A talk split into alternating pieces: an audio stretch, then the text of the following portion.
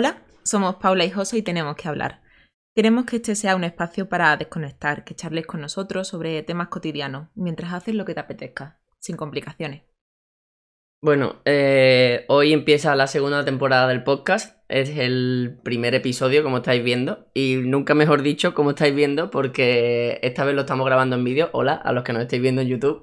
Y hola a los que nos estáis viendo en Twitch. Os queremos mucho. Eh, porque sí, lo estamos grabando también en directo. Lo estamos haciendo en mi canal de Twitch, twitch.tv barra rioboo, con B y dos eh, porque queríamos darle un poco un rollo más eh, natural, digamos, hacerlo un poco más eh, que sea todo en el momento. Y como estábamos haciendo directo, bueno, estoy yo haciendo directo y Paula se pasa muchísimo por los directos, teníamos muchas ganas de, de hacerlo así. Creo que, creo y espero que va a quedar muy guay. Sí, también los últimos episodios trajimos invitados que nos estuvieron contando cómo fueron sus experiencias trabajando fuera. Y quieras o no, el directo también nos da la posibilidad de que otras personas que se estén planteando mm, vivir esa misma experiencia, ¿no? El vivir fuera, pudieran hacer preguntas sobre qué dudas tienen, qué es lo que más miedo les da, eh, curiosidades, ¿no? Que le pudieran preguntar a esas personas. Al final, subíamos el podcast y mm, esa misma semana nos llegaron bastantes mensajes por Instagram preguntándonos, oye, yo también estoy pensando como vuestro amigo ir a Australia y ha tenido problemas con el visado o mm, le fue difícil encontrar alojamiento. Si ese mismo podcast lo hubiéramos grabado en directo como estamos haciendo ahora, pues esas interacciones pues son mucho más fáciles, mucho más dinámicas y creo que queda un autocontenido más completo. Sí, exactamente. Y yo creo que eso, que, le va a dar mucha vidilla al, al podcast y que haya gente que podáis preguntar en directo, que mm, poco a poco cada vez somos más en el directo, va a ser que el tema se haga todavía más interesante porque vamos a conseguir llegar a conclusiones que no vamos a llegar nosotros dos siendo dos personas solos. Y, bueno ¿Qué traemos esta, este primer episodio de la segunda temporada? Eh, la idea de la segunda temporada es sobre todo traer muchos invitados, pero el primero, al ser en directo y todo este tema, queríamos hacerle un poco de prueba y ver qué pasaba, porque mm, todavía, por ejemplo, no me acostumbro a mirar a la cámara porque eh, normalmente miramos al micro de cuando grabábamos los podcasts. Y es una de las cosas que, que tenemos que empezar a aprender. La cuestión eh, como hoy veníamos a hablar solos, eh, traemos un tema que teníamos muchas ganas de hablar y es las relaciones. Eh, Paula y yo llevamos ya seis años y unos pocos meses juntos. Nos conocemos desde hace ocho y, y es un tema del que creemos que podemos hablar abiertamente porque hemos pasado por muchas etapas. hemos mm, estado viviendo separados, luego hemos estado viviendo juntos un tiempo, luego ahora vivimos juntos definitivamente, tenemos perros, eh, yo qué sé, creo que hemos pasado por muchas etapas de pareja y puede ser muy nutritivo lo que podamos nosotros contar sobre, sobre nuestra historia. Y además yo considero que tenemos una relación bastante sana. O sea, igual terminamos este podcast diciendo lo contrario. pero... Terminamos el podcast tirándonos el agua a la cabeza. no, pero considero que está guay que, que hablemos sobre las etapas malas que hemos superado, como todo el mundo. O sea, aunque nuestra relación parezca muy bonita, muy idílica, también hemos pasado por rachas malas, pues, como todo el mundo. Y al final de esas rachas son de las que aprendes a que tu relación mejore y que sea más fuerte y más estable. Entonces, bueno, este podcast habíamos pensado orientarlo em, desde nuestros comienzos, es decir, hacer como una trayectoria desde donde nosotros empezamos, o sea, nos conocimos, empezamos, hasta el día de hoy hablando de nuestra relación en cuarentena. Eh, la idea es eso, un poco guiarnos por todo lo que nosotros hemos vivido y ir viendo los temas que van saliendo en cada parte de nuestra relación, digamos. Y bueno, mm, por supuesto, eh, como todo, eh, tuvo un inicio y lo nuestro fue un poco como le pasa a alguna gente. Lo nuestro fue un accidente. Sí, sí, un poco, la verdad. Eh, nosotros empezamos estudiando juntos la misma carrera y prácticamente desde la primer mes, segundo mes, ya empezamos un poco a hablar. Em, gracias a Furgi. Gracias, gracias, a un amigo que, no sabemos dónde está a día de hoy. y mm, eso, empezamos un poco a hablar y a conocernos, pero, pero solo como amigos. Paula tenía su pareja, yo no tenía pareja, pero estaba ahí, que sí, que no, con una chica también. Y, y lo que estuvimos fueron los dos primeros años estableciendo una amistad muy bonita y, cada vez forjando una amistad más fuerte, la verdad. empezamos eso, pues como a la típica persona, charlando por WhatsApp y tal, y ya cada vez quedábamos más, empezamos a hacer viajes también con un grupo de amigos que teníamos, y, y poco a poco fuimos formando lo que, lo que era una amistad muy fuerte, la verdad. Y después de eso, una vez, digamos, o sea, cuando ya de verdad éramos amigos, amigos, como que los dos sabíamos que había algo más. O sea, por lo menos lo sentía. Nos fuimos un verano de viaje a la playa con unos amigos. Y esto es algo que hemos hablado después los dos. Y los dos sabíamos que en ese viaje iba a pasar algo. Sí. O sea, porque eh, Ah, hablando, porque tú lo sabes. hablando claro, nos teníamos muchas ganas los dos. O Sí. sea, eh, José era mi mejor amigo, pero siempre había ahí como un tonteo detrás. Mm. Y mm, los dos éramos conscientes de que en ese viaje había muchas posibilidades de que pasara algo. Y realmente fue un accidente. O sea, Sí, pasó, simplemente pasó. Éramos amigos y pasó, igual que le puede pasar a cualquiera. Y ahí- empieza como la primera racha, ¿no? La de es mi amigo y tengo miedo de perderle porque es mi mejor amigo y es al que le cuento todas mis confidencias. Cuando me gusta a alguien se lo cuento a él. Sí. Eh, cuando tengo una movida se la cuento a él. Y ahora eh, nos hemos liado. Y era como, "Uf, pero es mi ¿Ahora qué amigo? ¿sabes? Ahora, ahora qué pasa, porque eh, me gusta, pero no quiero que deje de ser mi amigo y no quiero cagarla teniendo una relación. Yo recuerdo mucho de. Porque eso fue, como ha dicho Paula, un viaje. Y a la vuelta del viaje, pues cada uno, obviamente, volvió a su casa. Paula a casa de sus padres y yo a mi piso de estudiante. Y yo vivía en esos tiempos con mi mejor amigo. Y, y yo hablaba prácticamente todos los días con él del tema. No, eh, lo de Paula, pues simplemente pues ha pasado porque los dos teníamos ganas y tal, pero no, esto no va a ningún lado. Yo la verdad es que no me lo quiero tomar en serio. Eh, ella igual, ella me lo ha dicho que esto, bueno, pues ha pasado y, si pasa alguna vez más, pues bien, genial. Pero bueno, no, no va a ningún lado. Míranos a día de hoy, ¿sabes?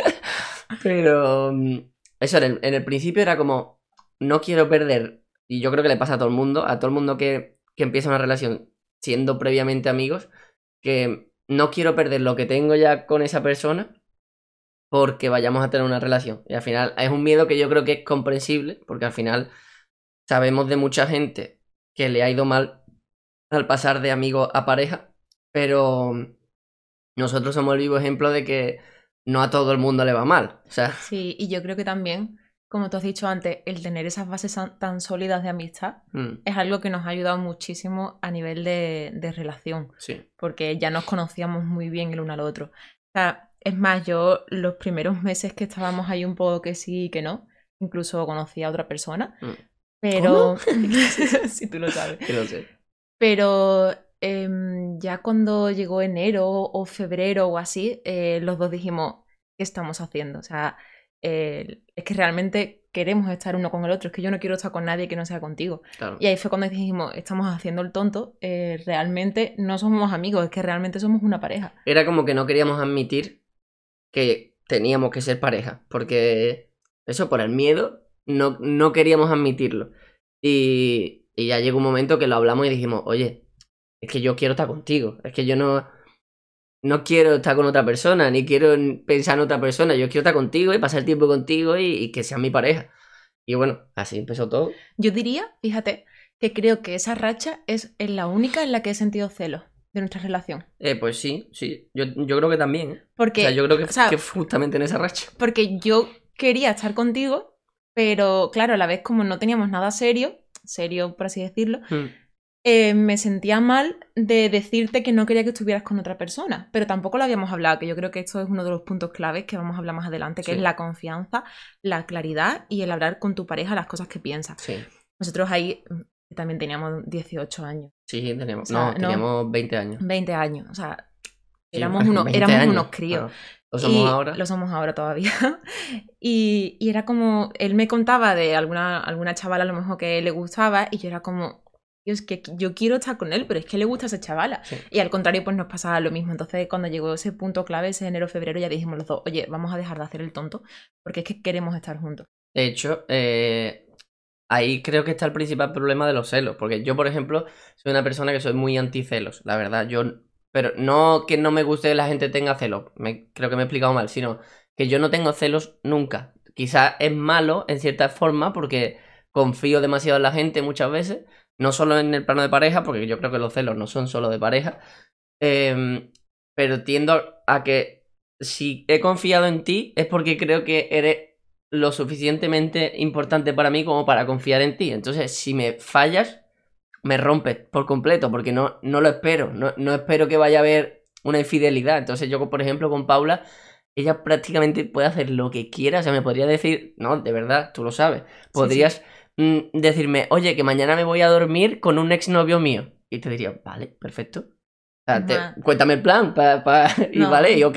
Yo tengo muy buena relación con, con mi expareja. Es que así. Y yo he quedado con él para tomar café. Y incluso hay veces que hemos quedado para sacar al perro y has venido tú también Exacto. y te llevas bien con él. Y yo hablo con él por Instagram y hablo por WhatsApp. Y hay Sí, veces sí, que sí, le digo, eh, tal persona eh, me ha dicho tal cosa. Incluso tú hay veces que me dices, mándale este vídeo que se va a reír. O sea, Sí, sí, sí. mm, al final, o sea, los celos es algo natural, porque yo creo que es algo natural, que todo el mundo sentimos celos y es claro. normal. Como tú dices, no solo a nivel de pareja, a nivel de amigos, a nivel de familia, es algo, es un, como un acto reflejo, ¿no? Algo que nace de ti y al final es entenderlo y ir a la raíz de esos celos. O sea, mm, ¿cuál es el origen? Una desconfianza con tu pareja, habla con tu pareja. Claro. Un malentendido con tu familia, habla con tu familia. Porque al final, Mm. sí, o sea, no hay que reprimir esos celos, lo que hay es que intentar entenderlo Mm. para poder gestionarlo. Sí, sí, totalmente de acuerdo. Yo creo que una de las claves, y es lo que me quería referir antes, de lo que ha dicho Paula, de que tuvimos celos en esa época de nuestra relación, es que no plantamos bases ninguna. En ese momento no habíamos hablado nada. Era, era todo cosas en su cabeza y cosas en la mía. De me gusta, no me gusta, eh, quiero pasar tiempo con ella, pero en realidad no quiero pasar tiempo con ella porque no somos una relación, porque somos amigos, porque... Entonces un batiburrillo de cosas que yo tenía en la cabeza y ella supongo también, que al final te hacen no saber de, de verdad qué piensa la otra persona y eso te provoca los celos, porque mm, tú, por ejemplo, en ese momento, si quedabas con alguien, bueno, quedabas con alguien, no, eso, eso- esos celos no hemos llegado nunca, pero a lo mejor me contabas tú del chico este que estabas conociendo. Si en ese momento que tú me estabas diciendo que habías conocido a otra persona y tal, eh, cuando me contabas eso, yo, yo, ya no me acuerdo, obviamente, hace seis años, pero en ese momento pensaría, entonces, ¿qué quiere estar con la otra persona? Si está quedando con otro tío, es que quiere estar con él, no quiere estar conmigo. Entonces, ¿yo qué hago con esta mujer? Yo no, yo no voy a estar con ella, pero, pero en realidad no éramos nada, no habíamos hablado nada. Entonces, yo creo que la base principal de los celos en una pareja está en no hablar las cosas, en las imaginaciones que te puedas hacer tú de qué está haciendo la otra persona, de qué está pensando la otra persona, de por qué le habla a alguien. Tío, tía, eh, de verdad te lo digo, mm, habla con tu pareja. Tienes un problema, tienes un pensamiento, tienes celos, tienes lo que sea. Si te importa tu pareja y quieres que siga adelante, lo principal es hablar las cosas. O sea, yo, yo además, Suena muy básico, pero es verdad. pero yo, es que el 99% de las cosas mm, que pasan en la pareja eh, se podrían solucionar hablando. Es que es así. Y, y a mí con Paula me pasa mucho que desde el principio siempre hago mucho hincapié, porque en mi casa, por ejemplo, con mi, mi madre siempre que hemos tenido un problema, ha venido y la ha intentado solucionar conmigo. José, vamos a hablarlo. ¿Qué te pasa? ¿Por qué? ¿Por qué no? Y yo eso como que me lo he extrapolado un poco a, a toda mi vida en general y por supuesto a mi pareja, porque es una de las cosas principales de mi vida. Y sin embargo, en mi familia siempre hemos sido más de cerrarnos en bandas, ¿sabes? De que algo te molesta y te enfada y, y te pudre, o sea, se te pudre dentro, o lo, lo acabas hablando al cabo de mucho tiempo porque ha salido a raíz de otro tema y se lo echas en cara. Y dices, bueno, pero si han pasado ya cuatro meses desde lo que me estás diciendo, o sea, ¿a qué viene esto ahora? Mm. Entonces, claro, eso también me lleva a mí al siguiente punto, que es la evolución personal. A raíz de ahí ya éramos una pareja y claro, como toda persona, bueno, durante toda la vida, pero con 20 años, pues mm, cambias mucho. O sea, te cambia la forma de pensar, te cambian los gustos, te cambia todo. Entonces ahí, pues, empezamos a evolucionar cada uno a su forma, ¿no? Eh, la excusa de yo soy así y mm, así me tienes que querer eh, no vale para nada. Y eso es algo que si queréis y os interesa, podemos hablarlo en otro podcast. Pero creo que cuando tú te comprometes con una relación, te comprometes con la otra persona y contigo misma. Es decir, ni tú tienes que abandonarte por la otra persona, ni cambiar por la otra persona, ni tampoco tienes que cerrarte en banda de decir, es que yo soy así, me da igual que te moleste, me Mm. da igual que te afecte. No, o sea, te estás comprometiendo a un proyecto, se supone que a largo plazo, porque quieres estar con esa persona. Tienes que saber que hay cosas que tú haces mal, igual que la otra persona las hace mal. Hmm. Y volviendo al tema de hablar, si hay algo que a ti te molesta de mí, y es verdad que nuestra relación está siendo un obstáculo, pues se pueden hablar las cosas, yo aprendo lo que a ti te molesta, tú aprendes lo que me molesta a mí y podemos llegar a un compromiso Hmm. que adem- además evoluciona a lo largo del tiempo, igual que evolucionamos nosotros como personas. Totalmente de acuerdo. Es que es eso, el, el hablar las cosas es lo más necesario siempre, porque yo creo que al final, en una pareja, soy dos personas, por norma, a veces no, pero bueno, por norma son dos personas, em, que van evolucionando cada uno con su camino. Y yo creo que es como debe ser, que cada uno evolucione con su camino. Pero eh, tenéis que tener en cuenta que tenéis un camino común. O sea, si pretendéis vivir de la forma de como se vive normalmente en pareja, de vivir juntos, tener una vida juntos, continuar juntos hasta el resto de vuestra vida, eh, tenéis que tener en cuenta que tú no tienes tu camino y la otra persona tiene el suyo. No es así exactamente, sino que tenéis un camino común y luego dentro de ese camino cada uno tiene lo suyo. Me refiero, no sé si me estoy liando un poco. Tú tienes que tener tu propia experiencia y tienes que crecer como persona y alimentarte de todo lo que encuentres y de ver, aprender. Y la otra persona igual, tiene que aprender, ver y cada uno con sus experiencias eh, mostrárselas al otro para crecer juntos en ese camino. Por ejemplo, eh, lo que ha dicho Paula de mm, que en mi casa se hablaban las cosas muy rápido y en su casa era más de lo dejamos pasar hasta que se calme todo, ¿no? Eh, eso, hablando ella y yo, al principio de la relación, por supuesto, llegamos a la conclusión de que cuál es la opción buena o la, mejor opción, pues hablar las cosas, porque se terminan más rápido y una vez hayamos solucionado todo, para adelante, podemos funcionar bien, porque una pareja se estanca cuando hay una discusión. Nosotros cuando hay una discusión es como, yo ya prácticamente no hago nada, Paula prácticamente no hace nada, porque te quedas como, Con mal cuerpo. ay, eh, ¿por qué estoy mal con ella? Tal, no sé qué. Entonces, eh, si eh, encontráis cosas así, de, oye, yo hago esto de una forma, tú haces esto de otra, vamos a intentar hablarlo, ¿cuál es la mejor posición? ¿Cómo lo podemos hacer? ¿Vale? Yo creo que lo mejor es esto. Ella piensa, vale, yo creo que también, ¿vale? Lo llevamos a cabo. Sí, pero tampoco es así de fácil. Porque a, no, mí, por supuesto, claro. a mí me costó muchísimo. O sea, cuando yo algo me molestaba y me enfadaba y me decía José, ¿pero qué te pasa? Yo le decía, "Mm, nada, porque en ese momento yo decía, no me Mm. pasa nada.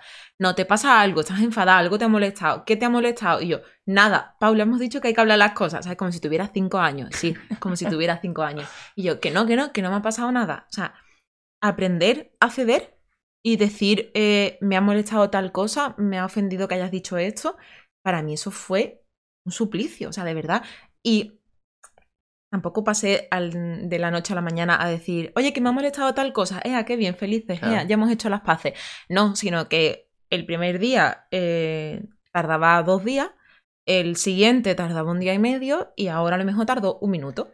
Al final es evolución poco a poco, Por igual que hay, José, eh, o sea, hay cosas que, que a mí me molestaban y que yo no veía lógicas que hacía José y que al final pues él ha ido cambiando Claro. para el bien de la pareja y también para el bien personal, porque yo Eso creo es. que es algo que también puedes aplicar después pues en una pelea de familia, en una pelea de amigos y demás. Por supuesto. Vamos, no, yo no quiero decir, es que no sé si no me he explicado bien. No quiero decir que sea, hablamos esto y venga, ya lo hacemos, no. No quiero decir que sea fácil, sino que se llegue a un punto común en el que diga, vale, vamos a hacer esto así. ¿Por qué, por qué estamos haciendo esto de esta forma?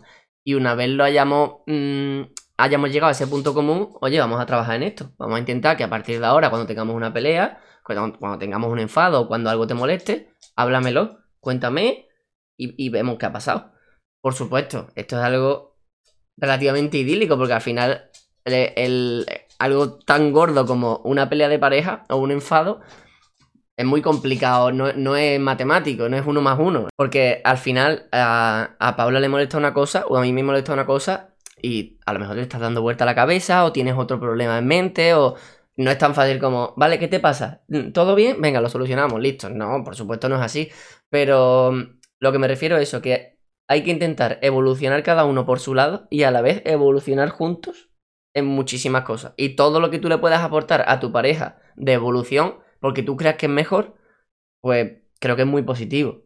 Quizás le intentas mostrar tú algo, que nos ha pasado muchas veces, de yo decirle, oye Paula, esto lo hago así, ¿no crees que es mejor? Y ella decirme, oye, pues es que yo lo hago de esta forma, y que sea mejor su forma. No, no quiere decir que tú tengas toda la sabiduría del mundo y se la transmitas a tu pareja, ¿no? Sino intentar dentro de lo que cabe, decir, oye, yo esto lo hago así, ¿tú qué crees? Ah, pues yo no, yo lo haría de otra forma. Ah, vale, pues vamos a llegar a un punto común, ¿sabes? Creo. Vale, sí, sí, me parece así. Y bueno, eh, eso es como el grueso de, de nuestra relación previo a, mm, a irnos a vivir juntos. Y luego pues empezamos un poco un tiempo en el que mm, eh, cerca del verano su- los padres de Paula se iban un, un mes, un mes y medio de casa porque se iban de viaje y, y yo me iba a vivir con ella.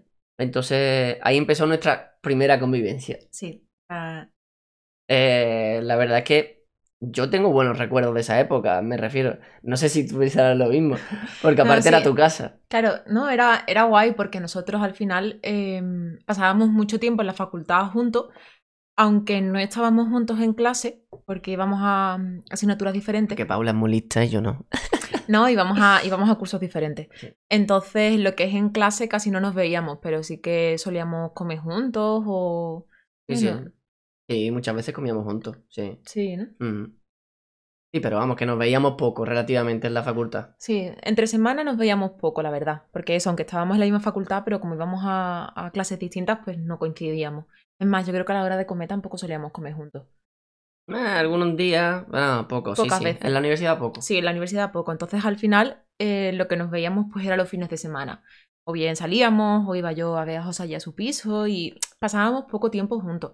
Entonces, claro, pasar de eso a estar un mes y medio viviendo juntos era como, mm, como el- las vacaciones de verano, ¿sabes? Sí, no, para, que, era- para que tú me entiendas. A mí al principio era increíble. Era Claro, plan, era como, era guau. súper guay, era como, venga, vamos a jugar a las casitas. Exacto, yo creo que ese es el ejemplo, vamos a jugar a las casitas.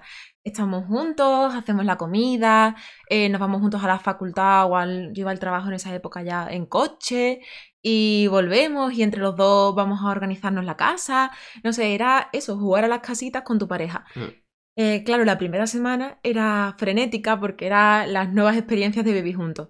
Pero como dice José, también era mi casa. Entonces yo estoy acostumbrada a tener mi espacio, Aquí viene el problema. a tener mis cosas y cuando una persona con la que además no estás acostumbrada a convivir entra en tu casa, en tu tiempo y en tus cosas, eh, pues hay veces que choca, choca Claro. un poco. Además yo soy una persona bastante independiente y soy un poco introvertida, entonces yo necesito mi espacio, o sea, yo puedo estar contigo, pero como estemos dos días completos, 48 horas juntos, eh, saturo y me pongo súper borde porque necesito eh, renovar energías, entonces me tengo que ir a mi cuarto y estar tranquila y demás. Claro, cuando tú llevas un año o un año y pico con tu pareja y os vaya a vivir juntos, eh, ¿tú cómo le explicas a él que, mm, tío, déjame en paz, que es que necesito estar sola, Claro. sin parecer una, una borde, ¿no? Mm, Entonces, bueno, eso al principio costaba un poco. Sí. Pero yo creo que también ahí aprendimos muchísimo. Ahí asentamos como las siguientes bases para, para lo que estamos viviendo ahora. Yo creo que esa es una de las bases que sentamos muy fuerte, la que has dicho. El cuando vives con tu pareja, intenta que no todo sea tu pareja. Que aunque estés con ella, aunque estéis uno al lado del otro, que tengáis momentos de cada uno hacer lo que le apetezca. Yo, por ejemplo, ahora eh, lo tenemos muy claro que, por ejemplo, yo me pongo en Twitch y Paula se pone a pintar y estamos cada uno a lo nuestro. Y, y no tiene por qué estar Paula aquí en el, directo y yo viendo cómo pinta, ni, oye, vamos a estar todo el día viendo series y películas. No, tiene que haber momentos en los que la pareja esté junta y que se estén haciendo cosas comunes y momentos en los que cada uno disfrute de su tiempo. Eh, Hay veces que Paula a lo mejor está en el sofá y yo estoy en la cama. Y, y puede que ella esté leyendo yo con el móvil o lo que sea, pero que no sea todo el tiempo eh, la pareja, la pareja, la pareja. Y yo creo que esa es una de las cosas que te pasó a ti al principio, que claro, como tú eres una persona independiente que necesita su espacio, cuando empezamos a vivir entre comillas juntos, porque era un mes Por y medio. de tiempo. Exacto, era un mes y medio más o menos de convivencia. Eh, y llevábamos tan poco tiempo relativamente, porque fue como a, a los dos años de empezar. eh, claro, es todo tan intenso que es como, quiero estar encima tuya todo el rato, quiero estar viendo películas, viendo series, mm, no sé, estar todo el día pegado. Y claro, ahí te das cuenta de, oye, que esto no es así, tienes que tener tu tiempo de, de desconexión y que a, to- a todos nos gusta estar solo de vez en cuando y ponerte tu música y no sé, ese tipo de cosas. Y también, esto es una cosa que tú me dijiste hace tiempo y que se me quedó porque me gustó mucho, que es si nosotros nos dedicamos todo el día, ¿no? Eh, durante todos los días, ¿no? A estar juntos y hacer siempre lo mismo y demás, realmente no tenemos algo nuevo de lo que hablar. Claro. Porque estamos compartiendo todo el rato las mismas experiencias. sí. Sin embargo, si a lo mejor José se pone a ver eh, un directo de una persona hablando sobre un tema interesante y yo me pongo a leer un libro que estoy leyendo ahora, que es un ensayo científico, a la hora de cenar yo le puedo decir las cosas nuevas que he aprendido y él me puede contar las cosas que ha aprendido él. claro. Y después generamos un debate entre los dos y nos lo pasamos súper bien aprendiendo el uno del otro. Sí, sí, sí, totalmente. Eso, eh, aunque parezca una tontería, eso se ve en cosas también minúsculas como es mandarnos cosas por Instagram. Paula y yo estamos todo el día mandándonos cosas el uno al otro por Instagram. Todo el día. Y normalmente estamos al lado el uno del otro, pero ese detalle te dice que ella está en su mundo, ella está viendo sus cosas. Y me la pasa a mí porque, oye, mira esto, lo comentamos. Pero no es un, oye, mira, vente aquí conmigo a ver Instagram. No, cada uno que tenga su espacio y, y ya compartiremos luego el tiempo juntos. No, no tenemos que estar el 100% del tiempo el uno pegado al otro. Y ya llegamos como a la penúltima fase, ¿no? Que fue hace casi tres años. Sí, Tres años hace ahora en febrero. en febrero tres años. Que pues nos fuimos a vivir juntos. Dimos el paso porque a José se le terminaba el contrato de alquiler con, con los otros estudiantes de, con los que convivía. Sí. Y dijimos, oye, si ahora tienes que buscar algo, estuvimos mirando apartamentos de una persona solo para él, y la verdad que los alquileres iban súper caros. Además, si era en la zona que nosotros estábamos buscando, era imposible. Y dijimos, ¿por qué no? Miramos para irnos los dos. O sea, vamos a, vamos a buscar, por buscar, pues no pasa nada. Y encontramos este piso, que fue el primero que vinimos a verlo, nos encantó, la zona nos gusta, el alquiler a nivel de precio estaba súper bien. Sí. Así que realmente fue de un día a otro. O sea, yo le dije a mi madre, eh, mamá, estoy viendo para irme a vivir con José. Y a la semana siguiente o a las dos semanas encontramos este piso. O sea, que no, no fue muy premeditado, aunque nosotros ya fantaseábamos un poco con la idea durante meses Sí, de, de irnos a vivir juntos. Yo estuve mirando mucho tiempo y esto es bastante curioso porque yo estuve como tres meses mirando y buscando pisos a tope y le pasaba pisos a Paula, pero ninguno nos convencía, precio, calidad, lo que sea. Y de repente su madre fue la que encontró el piso este. O sea, su madre lo encontró y fue como, vale, ha salido hoy y la madre de Paula ha encontrado el piso perfecto, así que bueno, pues ya está, pues vámonos. Y, y bueno, ahí empezamos un poco, bueno, un poco y entero la convivencia definitiva y en el piso en el que seguimos actualmente. Y bueno, la convivencia, la verdad es que yo creo que, o sea, si yo tuviera que ponerle nota sería un, un 10 sobre 10. O sea, yo lo tengo más que claro. No. Desde el primer momento intentamos sentar unas bases, que es al final lo que hemos ido repitiendo todo el podcast, pero igual que sentamos unas bases para la relación en cada momento de lo que habíamos vivido, era muy importante sentar unas bases para la convivencia, porque al final, como la convivencia te vaya mal, te va mal la pareja. Y desde el principio fue como, vale, vamos a intentar hacer esto así, esto así y esto así, por supuesto. Organización en casa. Es Claro. más, tenemos un episodio hablando sobre, sobre independizarse. Sí, donde Eh, contamos un poco... Sí, donde contamos un poco, pues, cómo, cuáles son los pasos que había que seguir, tanto a nivel económico, como búsqueda de alquiler, Sí. como primeros pasos y demás. Mm. Por si estáis planteándolos independizaros o buscar otro piso eh, que os pueda servir.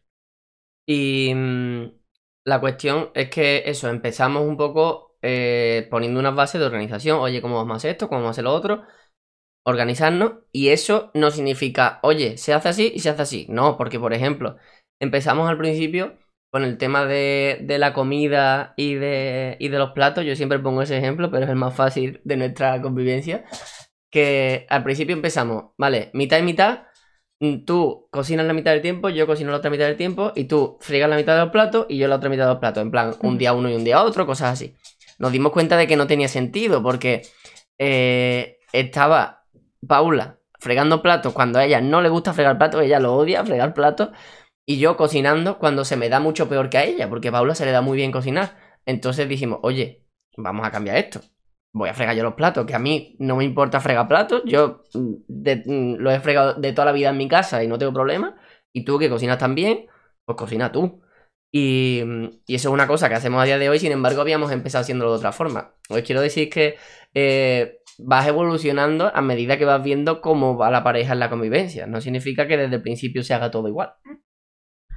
Y, y la convivencia, ya os digo, yo creo que lo más importante es que mm, haya una pareja sana, que los dos tengáis muy claro mm, que tenéis que participar por igual en la casa, que mm, repito, no significa hacerlo todo a medias, sino, oye, pues si tú haces esto, yo hago lo otro, eh, ten en cuenta que yo estoy haciendo esto, vale, pues yo voy a hacer esto. Horarios laborales también, que por ejemplo José Claro. la, en la empresa en la que estaba antes salía de trabajar a las tres y media y yo salía a las seis. Entonces al final él tenía más horas, pues él era el que se hacía cargo de sacar los perros por la tarde, por ejemplo. Claro, Porque además nosotros tenemos la responsabilidad de los perros que pues la compartimos entre los dos, ¿no? Claro. Como es lógico. Yo creo que además es muy distinto en la convivencia sin animales que con animales. Al igual que será, no lo sé, pero seguro con hijos que sin hijos. Y es que al final son más responsabilidades, más cosas que hacer y, mm, y sobre todo yo creo que una de las cosas muy importantes para la convivencia en pareja es no echarse cosas en cara.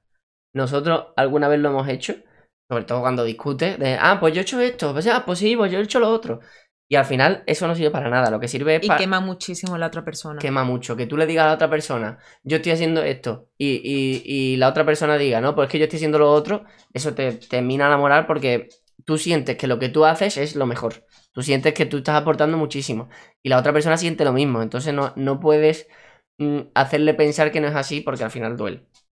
Y, mm, y eso, y la verdad es que la convivencia nuestra, yo creo que, que en parte mm, ha sido tan buena por eso, porque desde el principio hemos sentado muchas bases, hemos hablado mucho de cómo vamos a hacer cada cosa y, y se ha reflejado un poco lo sana que es nuestra pareja en lo sana que es nuestra convivencia. Y esto ya nos lleva como a la última fase, que sería convivir en cuarentena, ¿no? O sea, cuando ya crees que todo va bien, pues hay una Ya pandemia tenemos mundial. la convivencia perfecta, pues ahora pandemia. Ahora pandemia y te tiras unos pocos de meses encerrado con tu pareja en una casa en la que, con suerte, solo puedes salir a sacar a los perros, como era nuestro caso. Y digamos que todo lo que ya habías asentado, pues tiembla un poco. Además, nuestros últimos meses antes de, de la cuarentena eh, salimos muchísimo, eh, quedábamos con muchísimos amigos, fuimos un montón de fines de semana fuera. Estamos y- sociabilizando muchísimo más. Exacto, más de lo que habíamos hecho otros años atrás o otros meses atrás. Entonces fue un shock el ya no solamente el quedarte en casa y tener que pasar tiempo eh, los dos juntos, sino como encontrar tiempo también para ti mismo, porque al principio, o sea, fue un subidón, fue como estamos en casa, ¿sabes? Hemos, llevamos unos meses tan frenéticos que ahora que estamos en casa vamos a aprovechar para hacer todo lo que estos meses no hemos hecho. Mm. Yo creo que a todo el mundo le pasó un poco igual, ¿no? Como la novedad. Y hicimos un montón de cosas juntas, pero, o sea, juntos. Pero ya después fue como, venga, esta situación no sabemos cuánto tiempo va a ser, entonces vamos a intentar organizarnos para que no nos supere, porque yo pasé por varias crisis de ansiedad y fue como, yo no puedo estar así. Entonces lo que decidimos fue que, que cada uno iba a volver a tener un tiempo para él, para hacer lo que quisiera. En mi caso fue cuando, cuando aprendí a, a empezar a pintar y José fue cuando empezó a hacer sus otras movidas. Y, y poco a poco eh, volvimos a coger otra vez la dinámica de tú aprendes, yo aprendo y nos nutrimos juntos. Que, que yo creo que al final es lo más importante, el evolucionar como persona, no, no ser una masa de dos personas que se hacen una bola de una nieve juntos. Claro. Yo creo que al final, cuando estás sociabilizando mucho y estás saliendo mucho de casa, creo que es mucho más fácil lo que hemos hablado antes de, crecer cada uno por independiente, porque incluso aunque salgas en el mismo grupo de amigos, pues tú te vas a charlar con una persona, eh, Paula se va a charlar con otra, entonces ya te estás nutriendo, casi sin querer te estás nutriendo tú solo y luego vas a poder nutrir a tu pareja. Pero cuando estáis los dos en el mismo espacio las 24 horas del día y encima trabajáis hasta en, el mismo, en la misma habitación, es muy complicado. Y ahí hicimos mucho hincapié y por eso yo creo que no nos ha costado prácticamente nada la cuarentena en el sentido de pareja. Hicimos mucho hincapié en, vale, cada uno que se, que se nutra y que aprenda sus cosas. Y vamos a compartirlas después. Y la verdad es que hasta ahora, que todavía seguimos con media cuarentena así rara, eh, nos está yendo muy bien y no hemos tenido problema prácticamente ninguno. O sea, a día de hoy, así un poco como conclusión, porque ya más o menos creo que hemos tocado todos los temas. Bueno, yo quería mencionar algo, Sí, sí. que es algo que te he dicho yo esta tarde, de que creo que es importante para que una relación dure tiempo, por ejemplo como la nuestra, que llevamos seis años juntos, es no obsesionarse con que la relación dure tiempo. O sea, me explico. Eh, si yo cada vez que me molestara algo que hace José o cada vez que nos enfrentáramos a una situación difícil pensara esta relación es que no va por buen camino, es que esto no sirve para nada, yo que me veía con esta persona en el futuro y esto no funciona, ahí ya yo sola estoy tirando por tierra mi relación.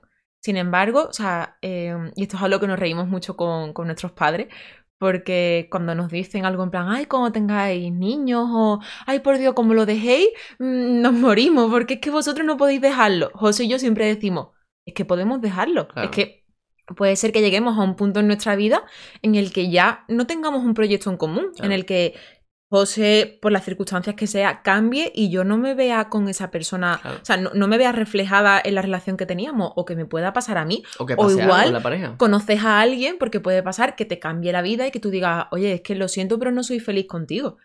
Y antes de ser infelices juntos, prefiero que seamos felices por separado. Hmm. Entonces, creo que es importante tener en mente, el, rebobinando, que esto es un proyecto de dos personas con el que te estás comprometiendo, pero que si ese proyecto no funciona, eh, no te va la vida en ello. Tú sigues siendo una persona individual que además durante esa relación te has estado dedicando tiempo a ti, por tanto, no dependes emocionalmente. Una ruptura duele, pero no depende emocionalmente de la otra persona y que si tiene que terminar, se termina y no pasa nada. Y con eso te estás quitando un peso de encima enorme. Por tanto, cuando tienes problemas es como, oye, venga, lo hablamos y se soluciona. Y no pasa nada, ya está. Es una mm, pelea y no pasa nada.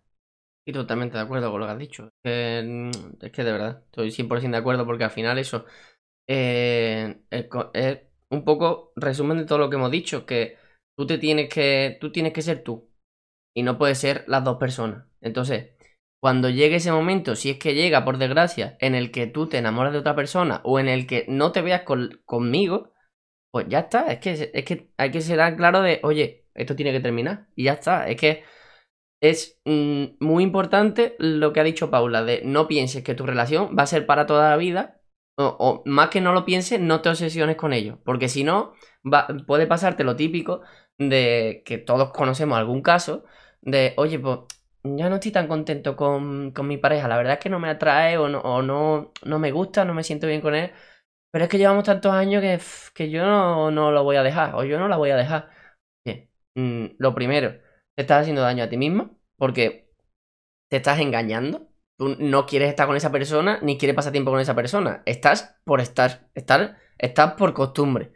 Y, lo segundo, le estás engañando a él o a ella con, eso. Porque eh, seguramente, o puede ser, que esa persona no sienta lo mismo que tú. A, lo mejor esa persona siente que sigue súper enamorado, súper enamorada de ti. Pues no puedes estar engañando a esa persona como si no hubiera pasado nada y luego a lo mejor mm, cuando puedas, pues bueno, si puedo me tiro alguno, me tiro alguna y ya está, porque como no me atrae mi pareja, pero bueno, pero tengo mi pareja que estoy cómodo.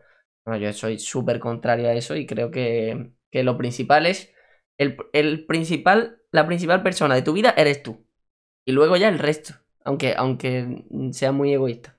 José, tenemos que hablar. es verdad. hoy el tenemos que hablar, más tenemos que hablar que hemos hecho. ¿eh? Sí, yo creo que sí. Y bueno, si alguno escuchabais nuestro podcast, de los que estáis ahora en directo viéndonos, o los que estáis escuchándonos por Spotify o por YouTube, eh, nuestros podcasts siempre terminan de la siguiente forma uno le lanza a otro una pregunta comprometida. ¿Te has preparado una pregunta? No, pero por si se te ocurre alguna. bueno, eh, hoy eh, lo vamos a hacer un poco distinto. Como hemos comentado, estamos en directo en Twitch y, hemos dejado una caja de preguntas que, sinceramente, espero que no esté vacía.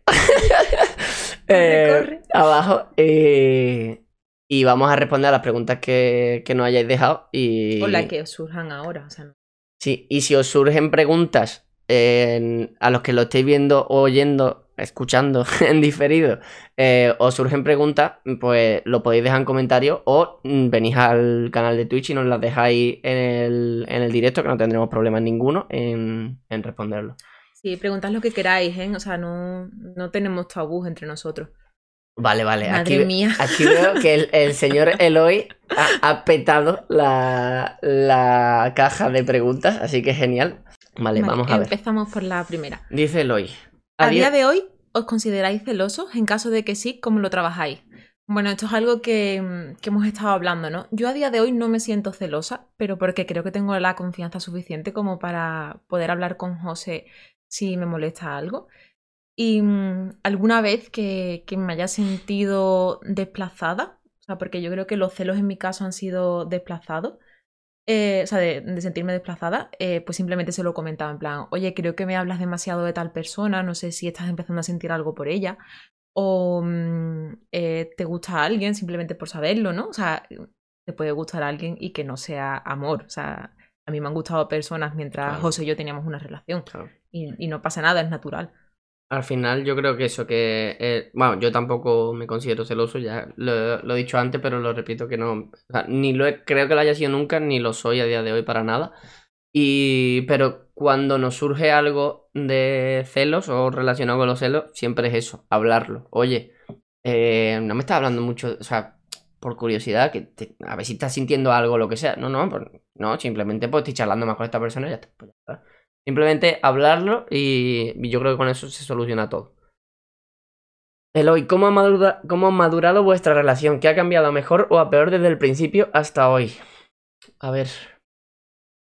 Madurado, yo creo que ha madurado mucho y creo que para bien, porque al final, como lo basamos todo mucho en hablar las cosas, eh, siempre que a Paula le ha molestado algo o a mí me ha molestado algo, hemos intentado solucionarlo de alguna forma y que no, que no lleve eso a ningún tipo de conflicto. Entonces, eh, yo creo, yo, ahora lo que ahora respondes tú, que, que nuestra relación ha cambiado a mejor cada vez. No significa que antes fuera mala, nunca ha sido mala para mí, pero creo que cada vez va a mejor. Y eh, siempre creo que no puede ir a mejor, pero siempre va a mejor. Entonces no sé cuándo parará, espero que nunca. O sea, yo también siento que, que hemos madurado, o sea, nuestra relación ha madurado, pero porque nosotros hemos madurado con ella. O sea, yo ahora mismo no soy para nada la misma persona que cuando nosotros empezamos. Entonces, eh, creo que eso también se refleja en cómo nos comportamos el uno con el otro. ¿Y mm, qué ha ido a peor? Pues ahora mismo em, creo que no hay nada peor que cuando empezamos, pero si me voy hace un año o unos meses, em, creo que había ido a peor eh, la atracción sexual, diría yo.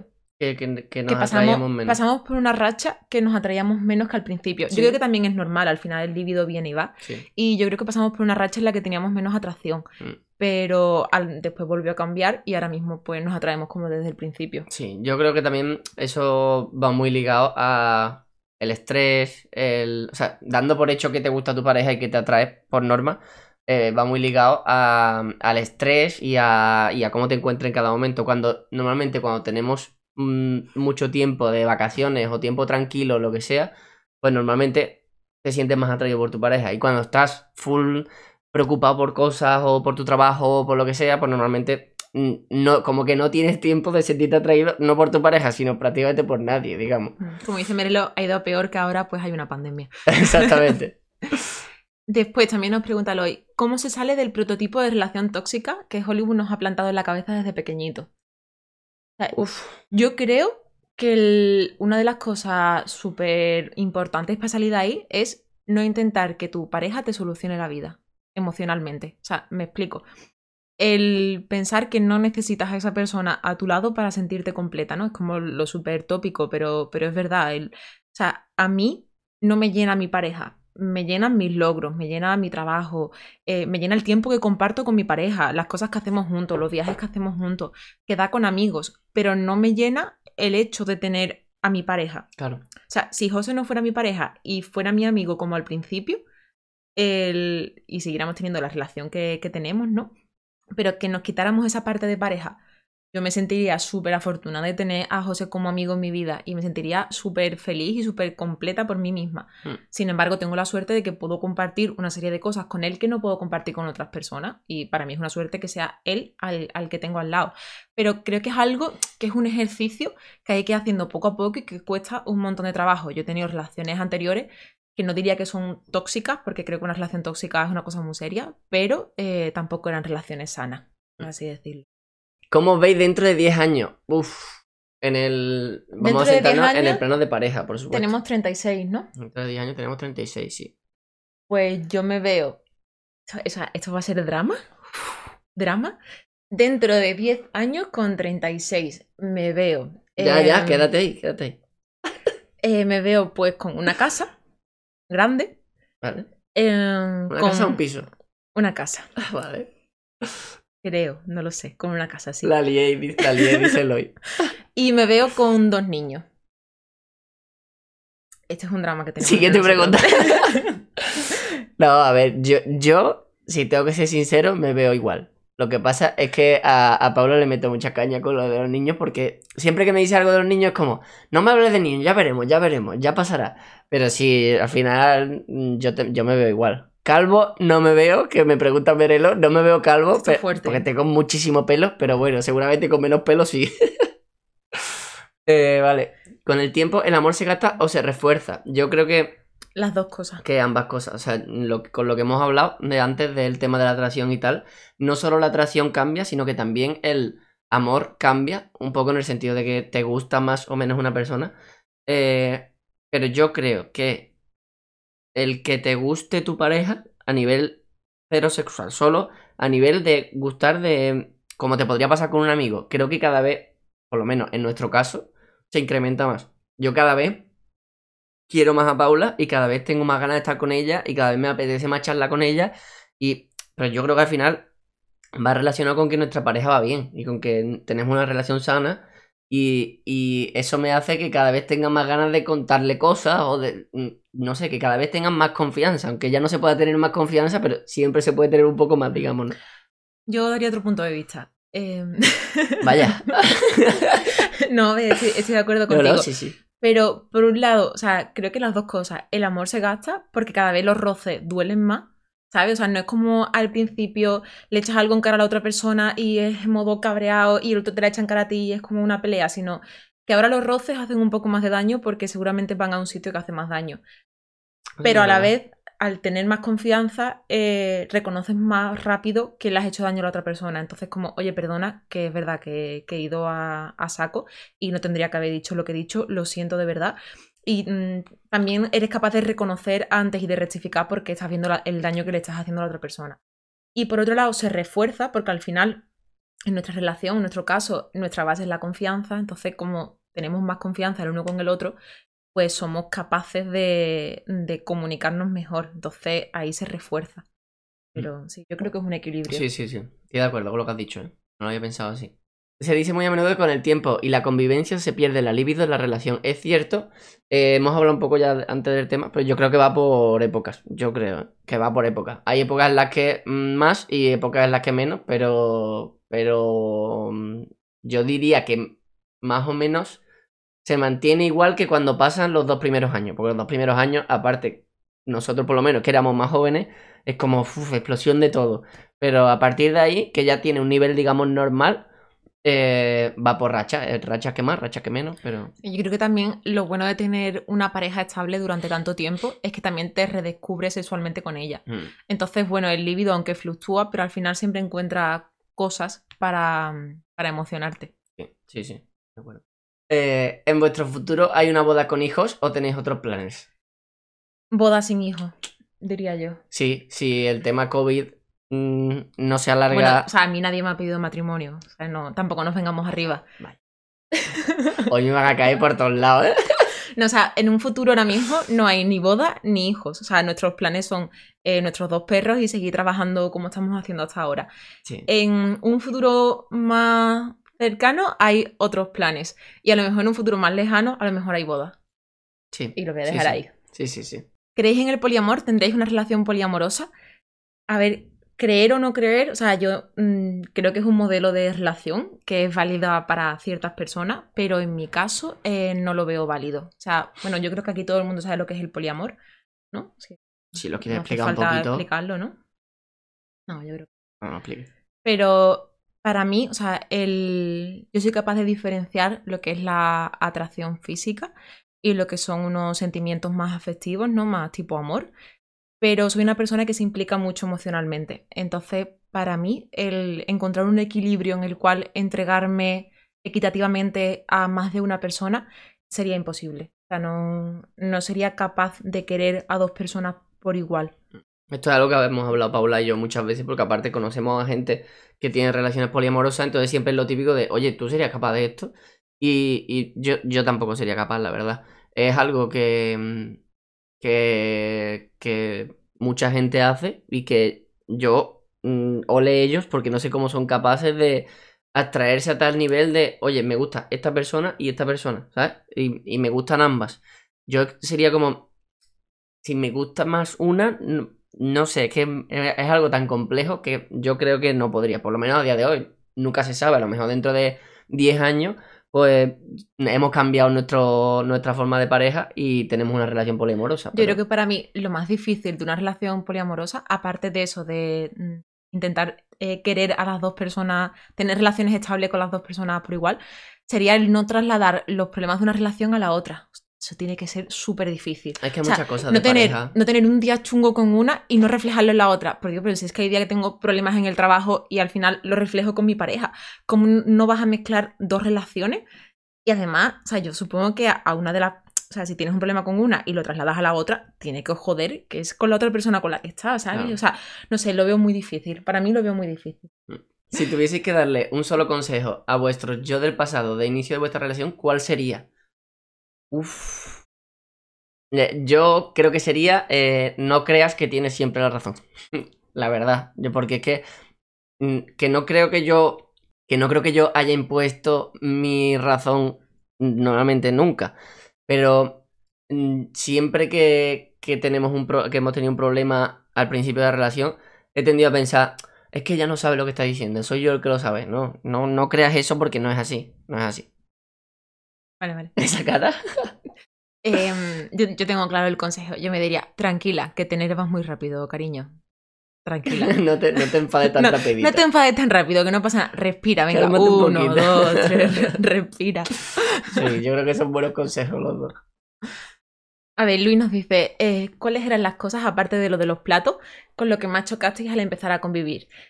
Pues a mí lo que más me molestaba de José es que es muy Que tranquilo. claro lo tienen, ¿no? O sea, es que, eh, es que la he leído antes. A ver. Que, que no tiene sangre en las venas, tío. Era como, venga, José, espabila, vamos, vamos, vamos, venga, por Dios, pero ¿cómo puede ser tan lento? ¿Pero cómo le puede dar igual? ¿Pero qué hemos quedado? Pero venga, corre. O sea, eso chocábamos un montón. Y claro, de ahí derivaban un montón de peleas, porque yo le echaba en cara que era demasiado tranquilo y él me echaba en cara que yo me enfadaba demasiado rápido y que yo quería hacer las cosas muy rápido. Eh, pues, así lo tienes tan claro, chica. ¿No? ¿Qué crees tú? ¿Qué crees tú que chocábamos al principio? Yo sí, yo creo que chocábamos bastante en eso. Chocábamos en que yo soy una persona muy tranquila, siempre lo he sido y siempre lo seré, una persona muy tranquila. Entonces, pues claro, al Paula querer que yo mm, haga las cosas más rápido y que yo esté más en tensión con todo, pues como chocábamos mucho en eso. Ya a día de hoy hemos aprendido un poco a, a sobrellevar un poco Sí, a darle los tiempos al otro. Exactamente, a que yo entiendo que Paula me meta un poco prisa con algunas cosas y ella entiende que yo pues soy más huevo, soy más tranquilo y es mi forma de ser y ya está. Aunque nunca digáis es mi forma de ser y ya está, siempre se puede mejorar, pero bueno, me había entendido. Dice Eloy que, que él es yo en la vida y que, que soy su alma gemela. Eloy porque, porque eres gay, que si no... El oído vamos a tener un problema tú y yo. ¿eh?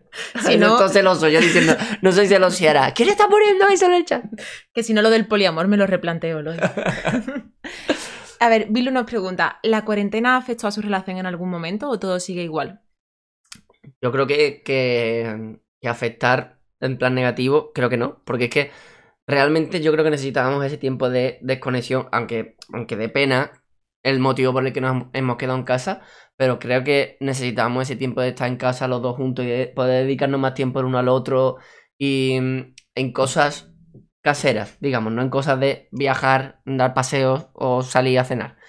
Y, y no creo que todo sea igual, sino que está mejor, creo. Yo es que, sinceramente, creo que cada año, eh, como que hacemos un, un resumen, Paula y yo, a final de año, siempre nos ponemos los dos, oye, ¿qué tal este año? ¿Cómo te ves? ¿Cómo nos vemos? Tal. Y yo siempre nos veo mejor. Entonces, desde que empezó la cuarentena, nos veo mejor porque siempre nos veo mejor. Dentro de un mes, José, oye, que Paula ya no va a venir más a los directos porque lo hemos dejado. Bueno, puede pasar, como hemos dicho, puede pasar. sí, no, yo creo que en la cuarentena... Y hemos- cuando pase, se irán todos porque te ven a ti.